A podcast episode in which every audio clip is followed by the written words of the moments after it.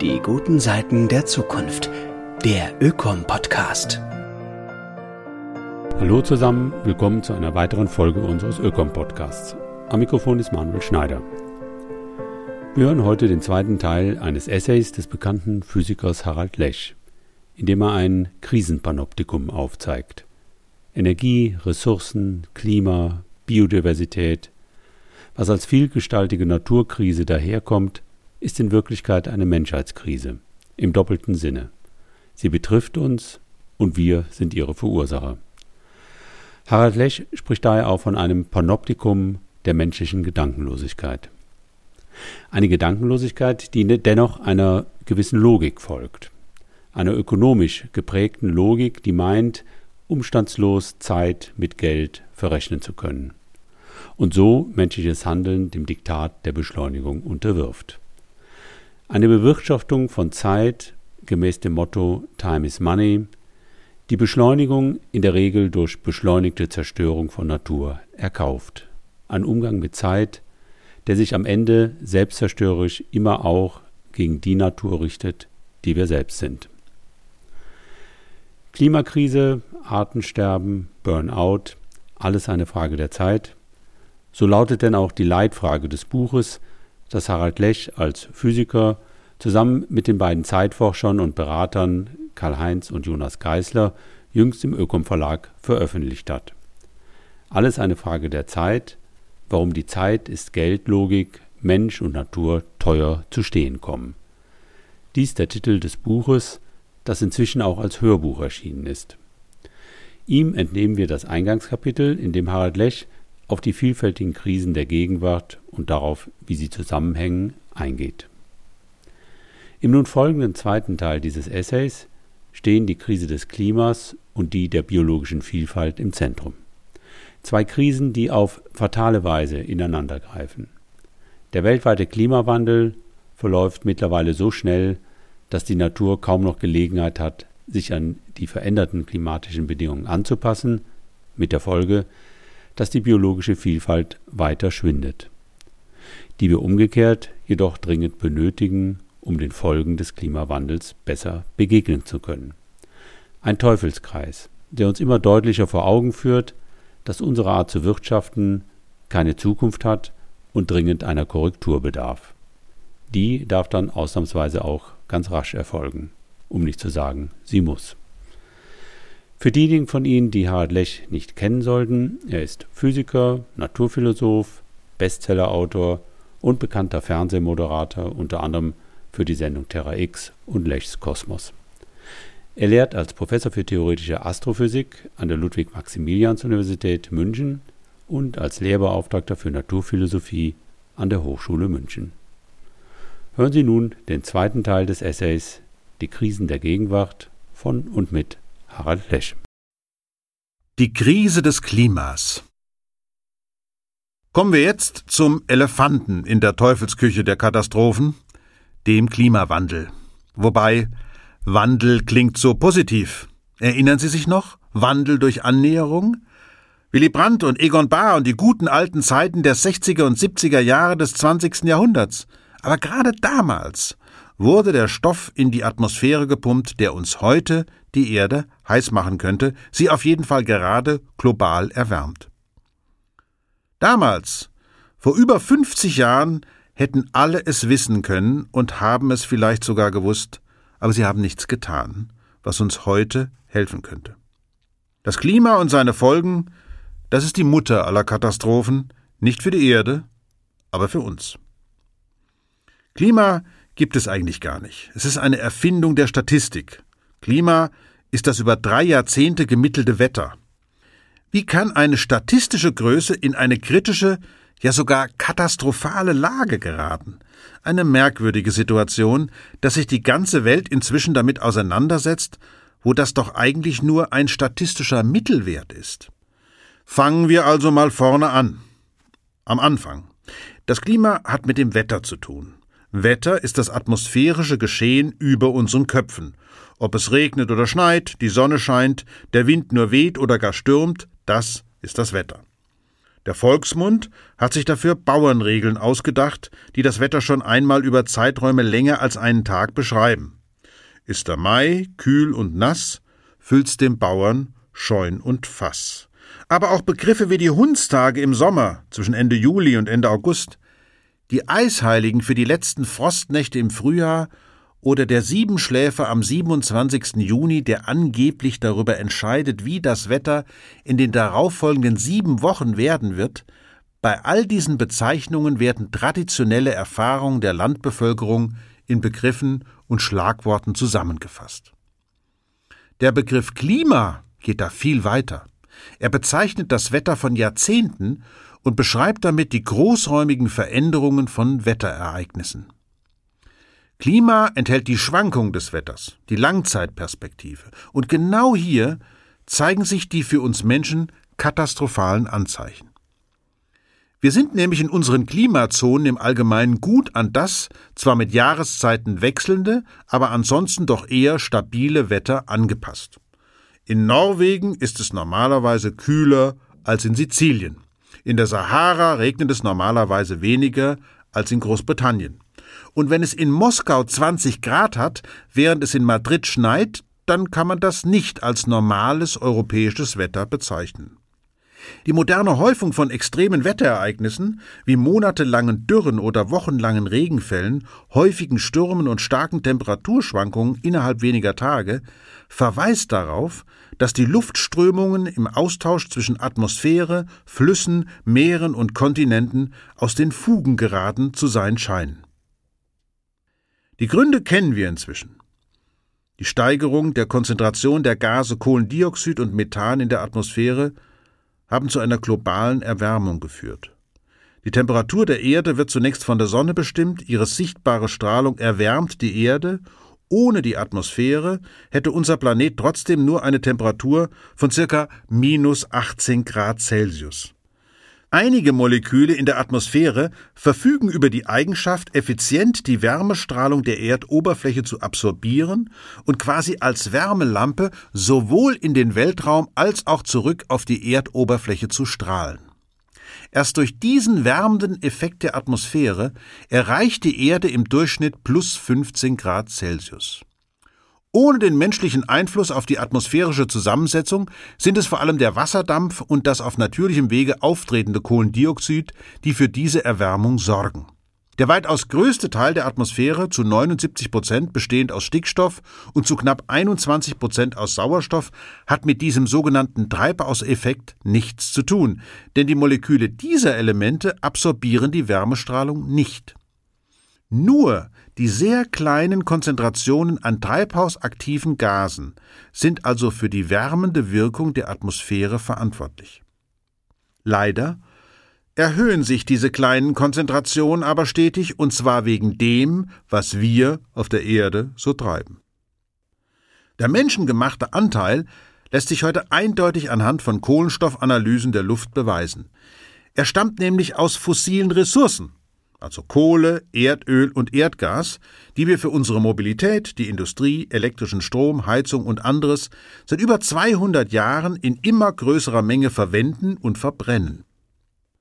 Der Kohlenstoff in diesen Stoffen wurde vor vielen Millionen Jahren im Boden als Sediment abgelagert und enthält deshalb keinen radioaktiv zerfallenen Kohlenstoff der Sorte C14 mehr. C14 zerfällt mit einer Halbwertszeit von 5730 Jahren in Stickstoff. Nach zehn Halbwertszeiten ist davon fast nichts mehr enthalten, nach einigen Millionen Jahren gar nichts mehr. Außerdem stammt der Kohlenstoff in den fossilen Ressourcen aus der Photosynthese von Pflanzen der Erdurzeit. Und die Photosynthese, also die Verwandlung von Sonnenlicht, Wasser und Kohlenstoff in Zuckermoleküle und Sauerstoff, bevorzugt das leichteste stabile Kohlenstoffisotop C12 anstelle des ebenfalls stabilen C13. Mit anderen Worten, aus den Analysen der Anteile der verschiedenen Kohlenstoffisotope lässt sich ohne jedes Wenn und Aber nachweisen, dass sich die Luftzusammensetzung seit Beginn der Industrialisierung durch die menschliche Verbrennung von Kohle, Öl und Gas drastisch geändert hat, und zwar in Richtung deutlich erhöhter Kohlendioxidkonzentrationen. Damit hat sich die Treibhauswirkung der Atmosphäre natürlich verstärkt. Mehr Wärmelampenmoleküle ergeben mehr Wärme. Die katastrophale Perspektive dieser Entwicklung ergibt sich nun leider aus der Kombination des menschengemachten Einflusses auf das Klima und der Reaktionsnetzwerke der Natur. So finden wir heute praktisch alle Bereiche der Natur erheblich und nachhaltig durch die globale Erwärmung beeinflusst. In meist nicht mehr umkehrbaren Veränderungen, die für uns Menschen gar nicht gut aussehen. Ein paar Beispiele. Aufgrund erhöhter Luft- und Wassertemperaturen schrumpfen Eisflächen überall auf der Welt. Arktis und Antarktis sowie Gletscher auf Grönland, im Himalaya, den Anden und den Alpen. Schrumpfende Eisflächen werden zu Wasser. Und dieses Wasser bedroht einerseits Küstenstädte, fehlt aber andererseits kommenden Generationen, die auf stetiges Trinkwasser aus Gletschern angewiesen sind. Dazu kommt ein Rückkopplungseffekt. Eis ist weiß, Wasser aber ist dunkel. Eis reflektiert Sonnenstrahlung, Wasser absorbiert Sonnenstrahlung. Geringere Reflektivität bei gleichzeitigem Anstieg der Energieabsorption erhöht die Temperatur weiter, was zu stärkerer Eisschmelze führt, die dann die Temperatur weiter erhöht und so weiter und so fort. Tendenz Katastrophe. Der seit vielen Jahrtausenden durchgefrorene Permafrostboden in Sibirien, Nordamerika und Skandinavien taut bei höheren Temperaturen auf. Dabei tritt Methan aus der Erdoberfläche und steigt auf in die Atmosphäre. Methan hat zwar eine geringere Aufenthaltsdauer in der Atmosphäre als Kohlendioxid, ist aber ca. 25 mal effektiver für den Treibhauseffekt. Mehr Methan in der Atmosphäre bedeutet also mehr Erwärmung, weil der Treibhauseffekt stärker wird.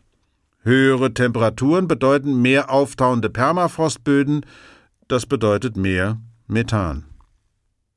Die globale Erwärmung erwärmt auch die Ozeane.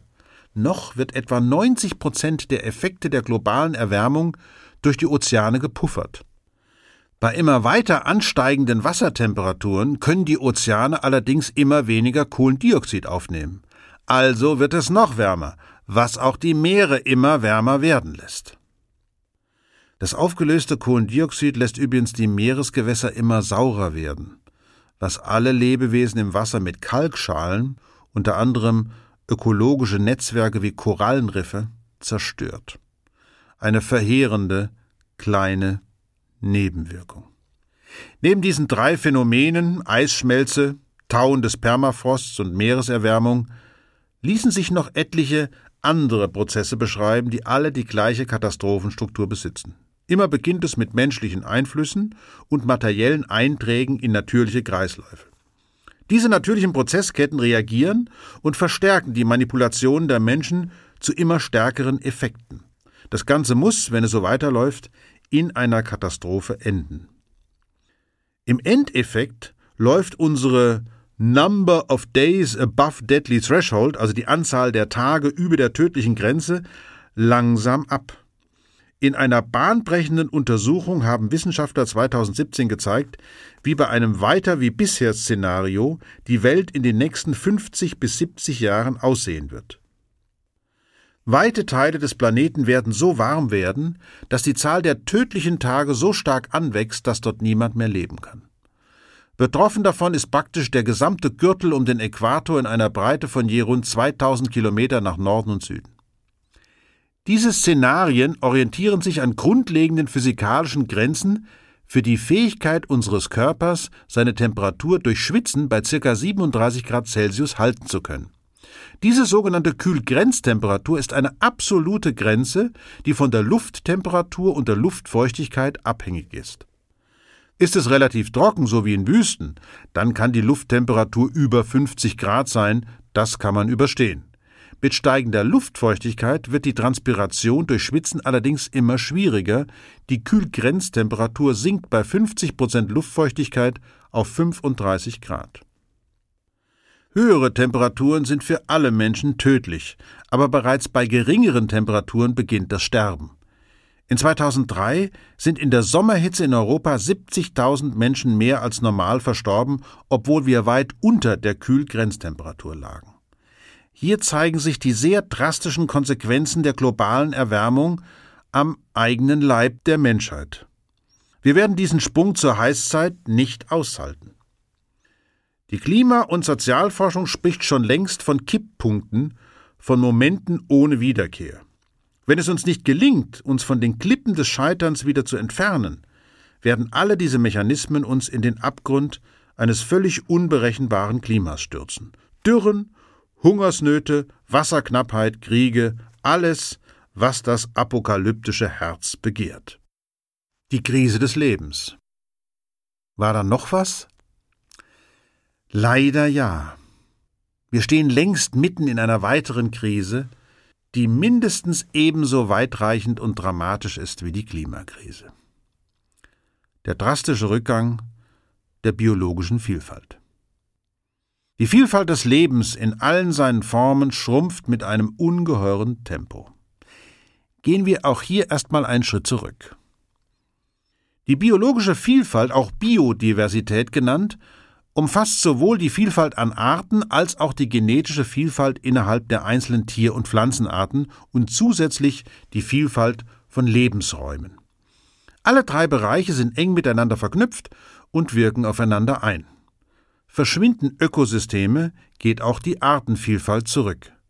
Gibt es innerhalb einer Art nicht genügend genetische Vielfalt, könnten ihre Mitglieder durch eine einzige Krankheit ausradiert werden. Stirbt eine Art, bricht im schlimmsten Fall ein komplettes Ökosystem zusammen, das auf sie angewiesen ist, etwa weil seine Mitglieder sich von dieser Art ernähren. Solange es besteht, macht dieses Netzwerk der biologischen Vielfalt die Erde zu einem einzigartigen bewohnbaren Raum, auch für die Menschheit. Es gibt keine konkreten Zahlen darüber, wie viele Arten auf unserer Erde wirklich existieren. Einem 2019 veröffentlichten UN-Bericht zufolge gibt es geschätzt acht Millionen Tier- und Pflanzenarten weltweit, von denen allerdings etwa eine Million vom Aussterben bedroht sind. Experten sprechen bereits vom sechsten Massenaussterben der Geschichte. Frühere Aussterbeereignisse der Erdgeschichte, auch Faunenwechsel genannt, löschten zwischen 60 und 95 Prozent aller Arten aus. Es dauerte Millionen von Jahren, bis sich Ökosysteme von solchen Ereignissen erholen. Aber brauchen wir all diese Vielfalt überhaupt? Reichen uns nicht die paar Pflanzen und Tiere, die wir essen? Wir vergessen oft einige ganz grundlegende Tatsachen unseres Lebens. Die belebte Natur stellt nämlich das Fundament für Leben, wie wir es kennen, überhaupt erst bereit. Zunächst wären da die sogenannten Basisleistungen.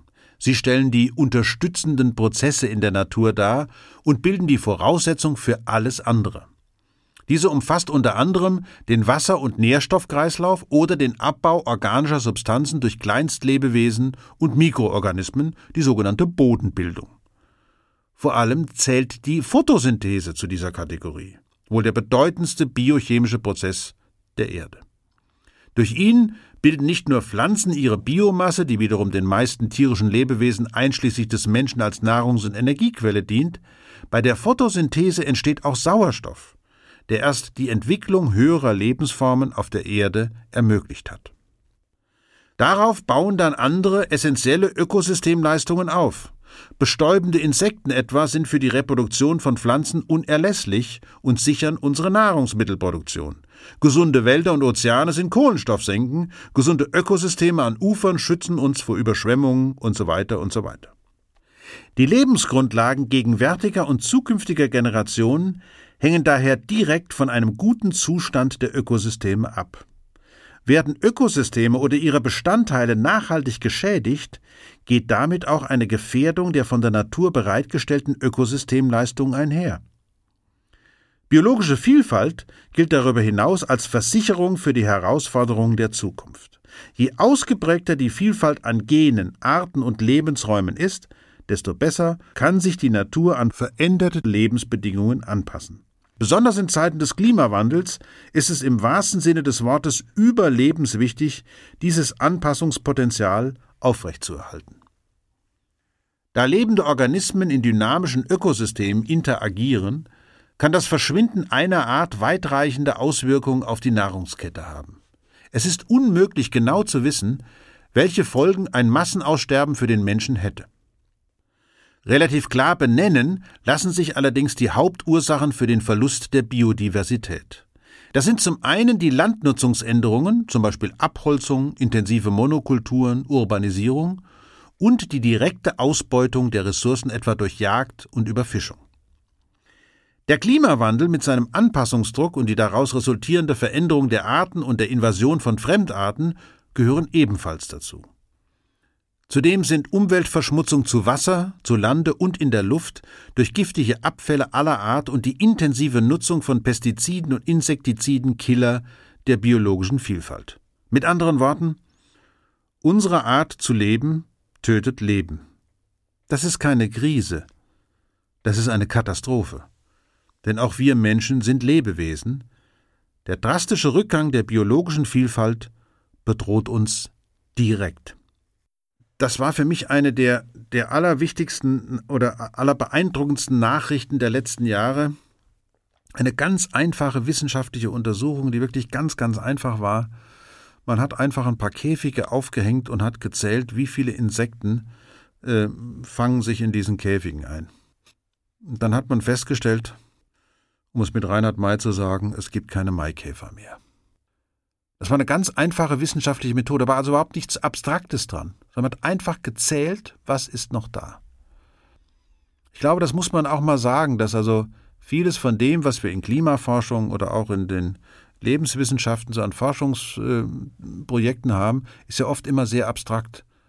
Aber schlicht und ergreifend einfach nur Käfer zu zählen oder was da krabbelt und fliegt in der Luft, und dann festzustellen, da ist kaum noch was. Um sich dann in die Öffentlichkeit zu wenden und zu sagen, da ist kaum noch was. Das ist manchmal und in diesem Fall offenbar das Aller, Allerbeste, um einem klarzumachen, was bedeutet es eigentlich, dass da was richtig, richtig schief läuft außerhalb unserer vier Wände. Da draußen in den Feldern und Wäldern, da passiert was. In Deutschland, in Europa, überall auf der Welt. Und da geht es nicht darum, dass schon Autofahrer immer wieder gesagt haben, komisch, in letzter Zeit habe ich überhaupt keinen Käfer mehr auf meiner Windschutzscheibe gehabt. Die haben das vielleicht gemerkt, aber sie haben es nicht wahrgenommen. Es ist genau dieser Punkt. Es ist genau diese Frage, wie gewinnen wir Achtsamkeit zurück für das, was so wichtig ist für uns, nämlich Natur als Grundlage dafür, dass wir auf diesem Planeten überhaupt leben können. Wenn diese Biodiversität weiterhin so verschwindet, wie wir das in den letzten Jahrzehnten leider Gottes hingekriegt haben, dann werden wir einfach auch verschwinden. Das muss man leider sagen.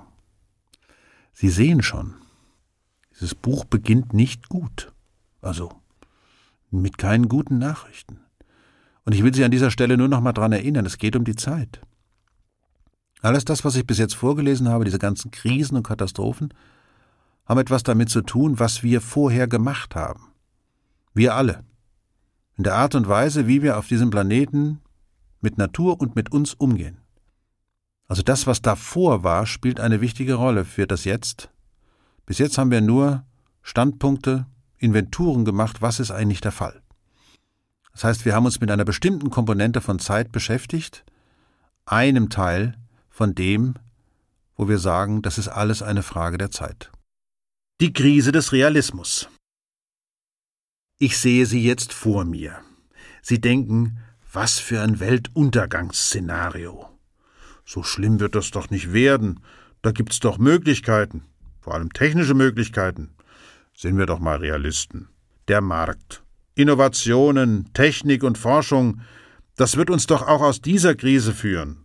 Da liegt doch auch eine Chance der Neuerung, der Änderung, des Anfangs der großen Transformation.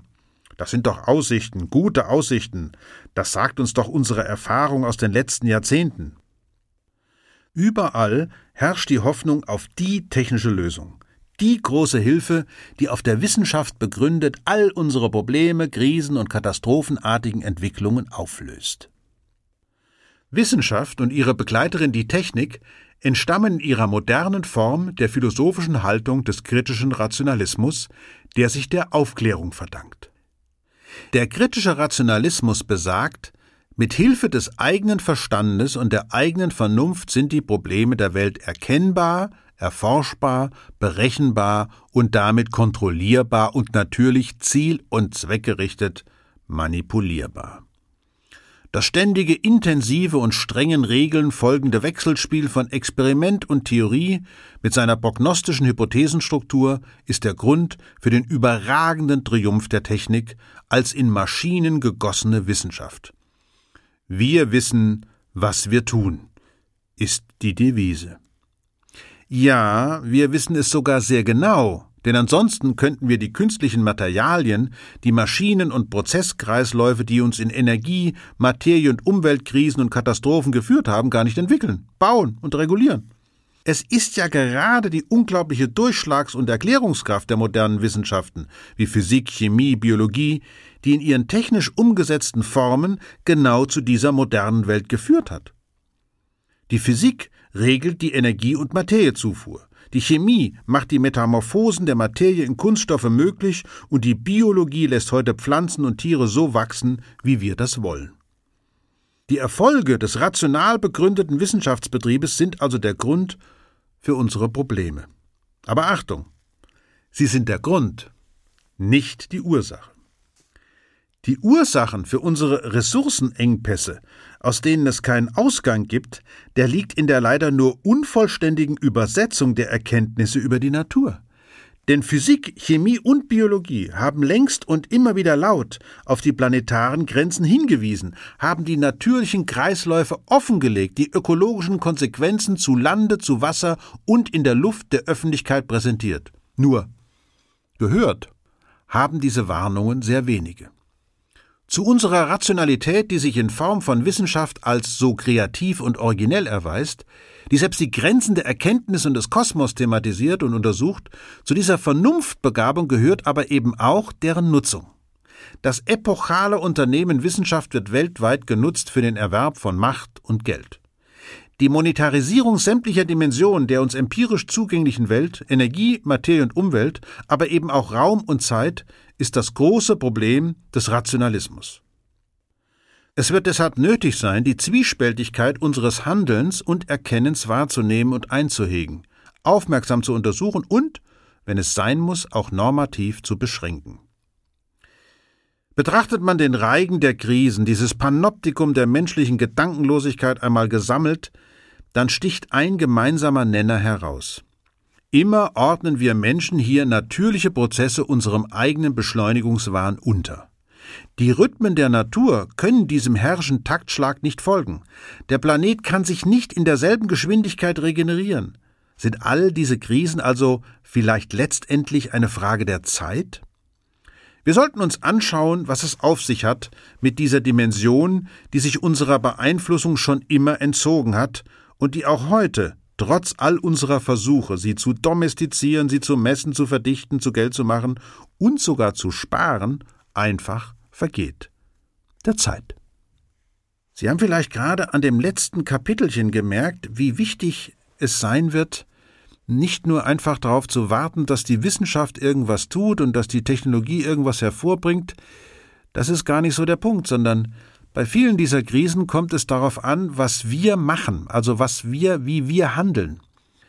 Offenbar ist die Informationssituation über die Krisen und Katastrophen auf unserem Planeten, die ist schon ziemlich gut. Wir wissen also richtig gut Bescheid über das, was der Fall ist und das, was getan werden müsste.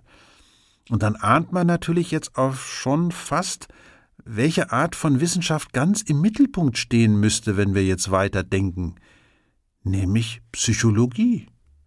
Also wie verhält sich der Mensch und wie verhält er sich in Gruppen? Sozialpsychologie. Also das Subjekt wird jetzt auf einmal ganz wichtig werden. Was machen Subjekte mit ihrer Zeit? Was machen Personen mit ihrer Zeit? Wie ändert sich die Vorstellung von Zeit dieser Personen, der Gruppen, der Gesellschaften? So dass ich jetzt hier als Physiker am Anfang praktisch die Aufgabe hatte, den Hiob zu machen, also ich habe die schlechten Nachrichten jetzt überbracht. Und was als nächstes kommt? Dafür ist Karl-Heinz Geißler zuständig, wenn er fragt, so viele Krisen und keine Zeit, sie zu lösen, das Kapitel 2 Zeit, Uhr und Krise.